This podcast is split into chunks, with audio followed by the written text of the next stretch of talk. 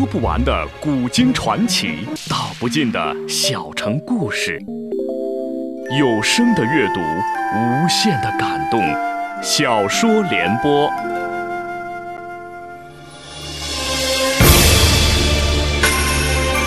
宋哲宗年幼登基，高太后垂帘听政。亲政后，他改年号为绍圣，因用人不当，朝廷陷入党争，但对外取得的战绩却超过了大宋。除赵匡胤之外的所有皇帝，请听秦俊撰写的历史系列小说《大宋天子宋哲宗》，由时代播讲。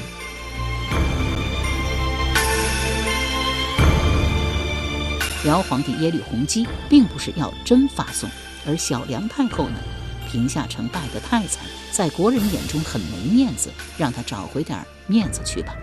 小梁太后不这么想。他所要的可不是找回一点面子，而是攻下平夏城，把平夏城划到西夏版图。不止平夏城，还有陕西六路。所以，尽管平夏城已经挂了免战牌，还得攻。但是，攻了二十几天没有攻下，辽河下的粮草倒成了问题。小梁太后面谒耶律洪基，提出一个非常恶毒的方案：抢，由西夏军出面抢，由近及远的抢。不止抢粮草，还抢金帛和人，一直抢到宋军应战为止。耶律洪基虽然不想和宋军作战，但他需要粮草，而且是韩信将兵多多益善。他想了一想，还是同意了。这一抢，西北的老百姓遭了殃，他们哭天喊地，逃难的人如蚁般的涌向中原，甚而涌向汴京。哲宗坐不住了，严令张杰务必要把流民潮给遏制住。要把这个潮给遏制住，靠堵不行，靠抓人更不行。唯一的办法就是不让西夏人再抢了。可西夏人会听我张志夫的吗？不会，肯定不会。不听，那只有用武力将他们驱逐出境。若是动武，西夏军岂能不反击？宋夏打起来了，西夏的主子辽绝对不会袖手旁观。何况辽这一次来就是为西夏报仇而来，动用武力的结果必将酿成一场宋与辽夏及吐蕃的大战，而这个大战是朝廷最不希望看到的。朝廷不希望看到的，那就不能做，不做就无法遏制流民潮。正当张杰为如何遏制流民潮苦无良策之时，九哥求见。张杰忙道了一声请，九哥一身重孝走了进来。见了张杰，嗷的一声大哭起来。家里谁不在了？他这一问，九哥哭得愈发伤心了。旺儿和他爹都不在了。张杰大吃一惊，都不在了。九哥一边哭一边点头。是病死的，还是被狗日的西夏军给杀了？张总管，您得为奴家报仇啊！说毕又哭。张杰问：夏军在你们寨杀了多少人？九哥回道：“五百多人。”张杰又问：“你们寨一共有多少人？”“不到一千人。”张杰怒目说道：“魔鬼！西夏军尽是魔鬼，对魔鬼纵容就是对百姓的犯罪。即使因为我出击魔鬼，引发了宋辽夏大战，我张志夫也要出击西夏军。”说毕，传令陕西六路起兵杀敌，而后兵开平夏城。命令发出后，张杰有些害怕了。我张志夫此为有备胜意，若是打胜了，情况会好一些；若是打败了，这头上的乌纱帽肯定难保，说不定还要把我发配崖州。辽夏与吐蕃的联军号称百万，不一定有一百万，但三十几万应该有的。这么多敌军，单凭我西北现有的部队打败他们很难，得增军。增军还不是最重要的，得花大量的钱。不管是增军还是增军费，决定权都在朝廷。可朝廷，张杰越想越怕，不寒而栗。君子一言，驷马难追。若是收回命令，我张志夫在军中还有何威望可言？若是不收回命令，真的和辽夏联军干起来，朝廷又不支持，下场更惨，怎么办？他突然想起了张纯。在对外方面，张纯素来强硬，没有他的强硬，就不会有前时的平夏城大捷。这一次他却下了软蛋，内中必有原因。我得想办法说服他。如果他改变了态度，事情就好办了。但是大敌当前，我怎么脱得了身？让九哥带我跑一趟怎样？九哥报仇心切，又有一张巧嘴，让他游说张纯，一定不会辱自己的使命。想到此，便召九哥进帐，如此这般交代一番。五日后，陆延禄传来捷报，歼西夏军一千五百人，虏马八百零五匹，夺回被掳百姓一万三千二百人，金帛一千三百匹，粮一万担，草两万三千四百束。不一刻，秦凤路一传捷报。此后，各路州军的捷报纷至沓来。不到十天，八万夏军丢下一万多具尸体，向小梁太后复命。活着的六万多人，伤者十有三四。小梁太后把复命者大骂一番，这才去见耶律洪基，要借他十万兵马，由他亲自率领去征陆延路。耶律洪基笑拒道：“宋在西北边疆的军队多达数十万，你只带十万人马前去，无疑是以卵击石。”咱倒不如同心协力攻下平夏城再去。小梁太后摇头说：“得了吧，这平夏城你已经攻了一月有余，岿然不动。咱就是再攻一个月，也很难攻下。依哀家之意，倒不如留下几万人马继续攻城，其他兵马分头进击陕西六路。六路若是为我所取，平夏城不攻自克。”耶律洪基苦笑一声道。山西六路能是如此轻易可取的吗？若是轻易可取，前次伐宋，您的几十万人马也不会折戟沉沙了。奚落，明目张胆的奚落！小梁太后的脸由白变红，红得如红鸡冠一般。她一跃而起，手指耶律洪基，怒问道：“这兵你到底借不借？”耶律洪基见他发怒，嘿嘿一笑，说：“啊，坐下，消消气啊，有话咱慢慢说。”小梁太后嗷的一声哭了，一边哭一边说：“这气能消吗？前次宋杀了哀家三十多万将士，这一次又杀了哀家一万多将士，两次相加是四十万。就这四十万人中，常备军占了八成还多。我西夏的军队你也知道，不说地方部队，单常备军来说，满打满算三十五万，而今活着的顶多三万人。三万常备军来保卫国家，保卫得了吗？”倒不如您把我杀了吧！说毕又哭。耶律洪基长叹一声，说道：“您的心情朕理解，但打仗这事不能感情用事。朕这就召文武众将前来商议一个良策。您暂且回帐歇息去吧。”商议的结果，同意分兵击宋的居然占了多数。他们的理由有二：咱大辽既然答应为西夏复仇。也出了兵，这仇不但未报，又添心恨，是咱大辽对不起西夏，这是一。二呢，宋也太混账了。咱大辽来到宋境两个多月，有种你就出来战上一战，没种你就投降，亦或是遣使者来谈上一谈。可你却把城门一关，免战牌一挂，完事了。尽管大多数文臣武将主张分兵击宋，耶律洪基还是不想把战火蔓延，让大家第二天再议。第二天。正议着，宋使张兴来了，呈上国书。书中宋朝廷来了一番自责后，恳请耶律洪基原谅，且表示辽若退兵，愿拿五万贯钱犒军。耶律洪基笑了：“朕那皇孙可真是有趣，五万贯钱就想把朕这两国三方的军队打发走？”张兴忙问：“那您的意思是让俺南朝出多少？”耶律洪基道。得多于澶渊之盟这个数。张兴大着胆子问道：“为什么？澶渊之盟所犒劳的是一个国家大辽，如今宋面对的是两国三方。”张兴道：“外臣愚昧，还请北朝说一个具体数。”耶律洪基道：“七十五万贯，怎么样？”张兴道：“这是外臣做不了主。”但外臣会如实上奏俺家天子。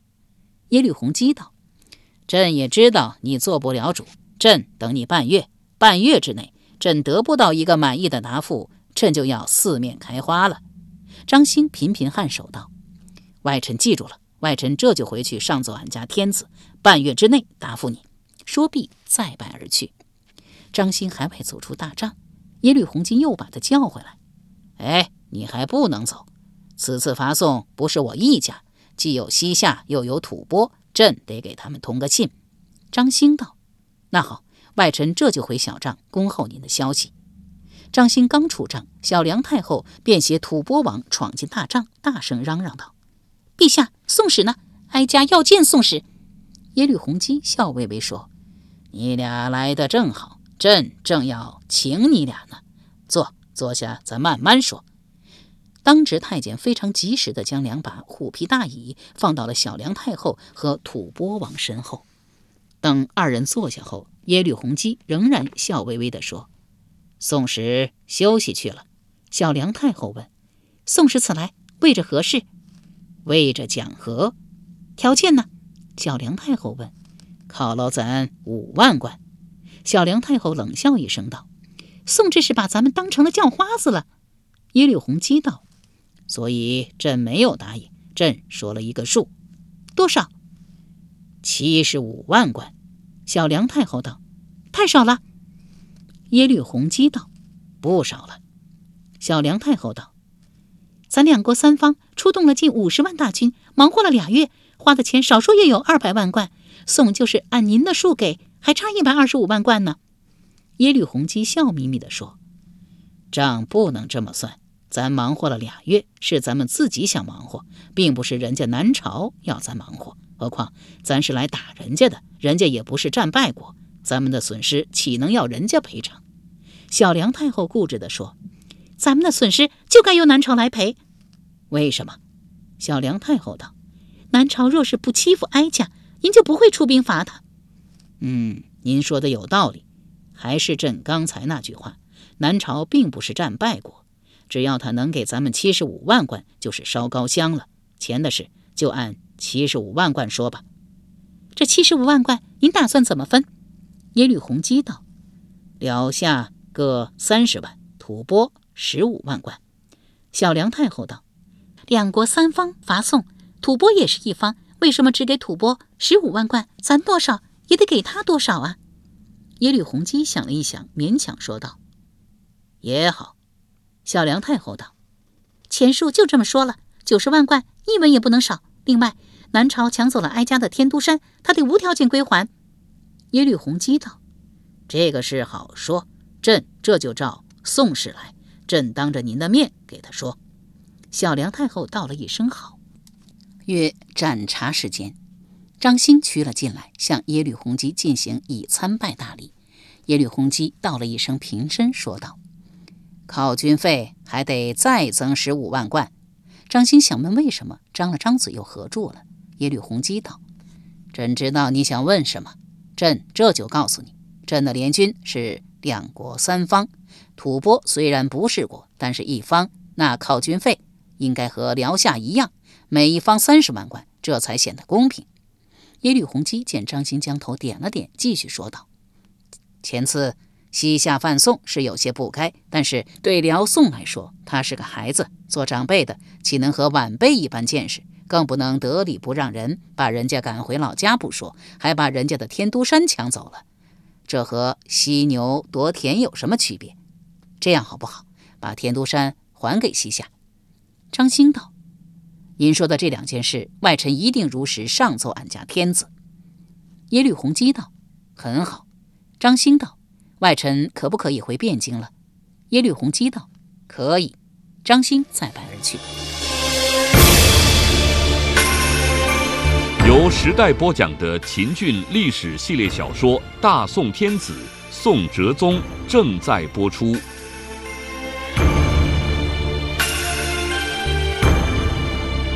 在张兴走进辽营的同时，九哥也走进了张杰大帐。张杰迎而问之：“见到张相了没有？”“见到了。”张杰又问：“张相为什么下了软蛋？”“他呀，摊上了两件麻烦事。”张杰问：“什么事？”“有人在皇宫发匿名书，翻他的旧账，说他不儿不孙，连三姓家奴吕布都不如。哎，这张相不儿不孙。可有说法？张杰轻叹一声道：“是有说法，什么说法？这是关系到张相的隐私，一个很不光彩的隐私。不过这个隐私，朝中大臣几乎无人不知，我也没有必要瞒你了。”他又轻叹一声，便把张纯的隐私抖了出来。我和子厚是堂兄弟，他的父亲张瑜是我二伯父。哎，我二伯这人呢，很有才，也很能干，就是有些风流，居然风流到他王儿的媳妇头上，且生下一个孩子，这个孩子便是张纯。哎，下面的话还用我说吗？九哥道：“您不必说了，奴家已经明白了。”这件事虽然不光彩，其过不在张相。有些人呐，也真是。张杰道：“张相过于耿直，得罪了不少人。他的那些政敌，亦或是别有用心之人，常常拿他的身世攻击他，扫他的面子。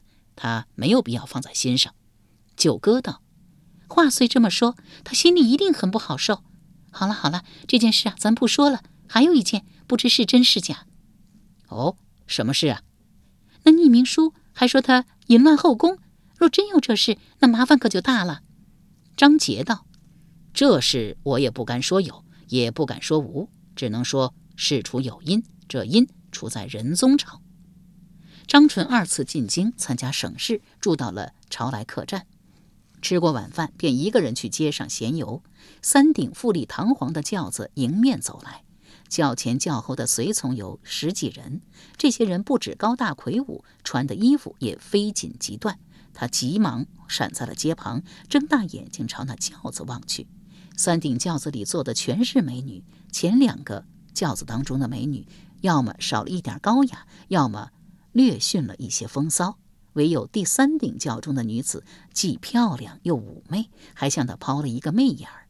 他怦然心动，不由自主地。跟在了轿子后面，走了二十几步之后，轿子停了下来。轿中的美女向他招了招手，说：“请上轿。”他本来就是一个风流才子，有目轿中女子的美艳，居然上了轿子，与女子并肩而坐，二人勾肩搭背，有说有笑。不知不觉坐了半个时辰，那轿子被抬到一座豪宅里。那宅很大很深，张纯不计后果地住了下来。当晚，这个美人和张纯共赴巫山之后，又引来了五个同样美貌的女子。张纯来者不拒。白天，那女子把张纯锁在一间柴房里，每当到了吃饭的时候，就会有一个老妪把饭送来。天黑之后，那女子又遣人把她接到自己的卧房，继续男欢女爱。做过之后，他给她引来了五个女子，但这些女子全是新面孔。第三天依然如此，他曾分别问过这些女子的名字，但没有一个人肯告诉他。这样的日子又过了三天，累得他筋疲力尽。可那女子依然不放他走，他才有些害怕了。问送饭的老妪这是什么地方，老妪不说。也是他命不该死，送饭的突然换了，虽然还是一个老妪，但比以前那个和善。他改变了策略，不问这是什么地方，只问他是哪里人。老妪回道：“福建建州人。”张纯又惊又喜道：“在下也是建州人，咱们还是老乡呢。”老妪也是又惊又喜道：“你是建州人？你听不出在下的口音吗？你的口音是有点像建州。哎，你是建州什么地方人呢？建州蒲城人。越说越近了，吾也是蒲城人。”张纯故意说：“哦，是吗？呃，但你的口音不大像蒲城的。”老妪叹道：“吾十一岁就离开了蒲城，故而这口音呐，有点不像家乡的。”张纯哦了一声道：“哦，原来这样啊！哎，您是在下的小老乡，咱们在两千多里之外的汴京相遇相识，这不能不说是一个缘分。我问您一个事，请您实言相告。”老妪道了一声好，呃，这里是什么地方啊？这是什么地方？吾不能告诉你，但吾啊可以告诉你，这里的主人有权有势，妻妾成群，但因为主人的原因是不能生孩子，主母害怕主人绝后，怂恿这些妾勾搭年轻英俊的男人来到这里的男人，因为房事太贫，没有一个活着出去。到现在为止啊，已经死了十一个。张纯又怕又惊，扑通朝老妪一跪，说道：“在下才二十岁，是来汴京参加省试的，不能就这么死了呀！你要是想办法救我，求求您，求求您了！”说毕，开始叩头，叩得额头流血。老妪长叹一声道：“我若救你呀，我的老命恐怕难保。哎，看你的长相，不是庸碌无为的人。但愿你富贵之后啊，别忘了我，待我。”把我的老母亲养老送终。张纯道：“您救了我的命，您就是我的再生父母，您的娘就是我的奶奶。您放心，孩儿一定会将奶奶养老送终的。好孩子，你起来吧，娘这就想办法救你。”张纯又朝老妪叩了三个响头，爬将起来。孩子，你不是很想知道这里是什么地方吗？张纯重重的点了点头。这里呀，是当今皇上的秘密行宫。张纯啊了一声，张大了惊讶的嘴巴。老妪道：“你别害怕，我答应救你就一定会救你。我也想好了救你的办法。每一天的上午，御膳房派人往这里送吃的、烧的。你呢，换上佣人的衣服，混在那些佣人的中间，就能逃出去了。”张纯哭丧着脸说。我没有佣人的衣服啊，老妪道：“你别担心，我这会儿啊就去给你拿。”不到一刻钟，老妪去而复归，给张纯拿来一套佣人的衣服。张纯靠这套衣服逃了出去，回到朝来客栈，他的心还在狂跳。自此之后，他再也不出去闲游了，一心一意备战省试，由省试而殿试，一路上过关斩将，中了个二甲第一，出仕为商洛县令。三年后，又迁管阁之职，果然富贵。因喝醉了酒，将淫乱后宫的事说了出来，被人密告朝廷。朝廷把这个案子交给了包拯。包拯铁面无私，这是公认的。但是只要是人，就有七情六欲，让他真正的铁面是做不到的。包拯也有私。第一次，他刚进京为官，因他的恩师文彦博反对庆历新政，他也反对。甚而还弹劾过庆历新政的主持者北宋第一完人范仲淹。第二次就是张纯淫乱后宫之事，这件事应该彻查，更应该严办。在汉文帝之前，盗皇陵一剖土就是死罪。张纯可不是盗一剖土，而是淫乱后宫，灭他九族也该。但是包拯却只以他酒后胡言、有失官体，将他赶出馆阁而结案。包拯这样做也不全是私心。第一，救张纯的老妪已经死了，死无招对；第二，包拯再牛，他也不可能提审仁宗的嫔妃；第三，就是把这件事办成，仁宗颜面何在？皇家颜面何在？包拯以张纯酒后胡言、有失官体的结案，既不让仁宗失面，又救了张纯一命。包拯之所以为后人敬仰，为大宋的当权者认可，不是只因为他铁面无私，而是在铁面无私的前提下，他为大宋皇帝着想。咱不说包拯，咱继续说张纯。张纯淫乱后宫之事，即使不存在，但宋自立国以来有个不成文的规定：文武百官。只要有丑闻，不管真假，就得辞官。而张纯的丑闻还不止一件，他能不辞吗？他辞，他一连两次上书哲宗求辞，哲宗不同意，不同意他就得继续上朝。但是他觉得百官看他的眼神有些异样，故而当两国三方入侵大宋，大宋来了个廷议，群臣多主张避而不战，他虽然不同意，但没坚持。张杰哦了一声道。果然有原因，哎，你，你说没说我为旨记下的事？九哥说说了。张相怎么说？他认为您做的对。张杰一脸惊喜道：“他果真说我做的对，奴家不敢欺骗总管。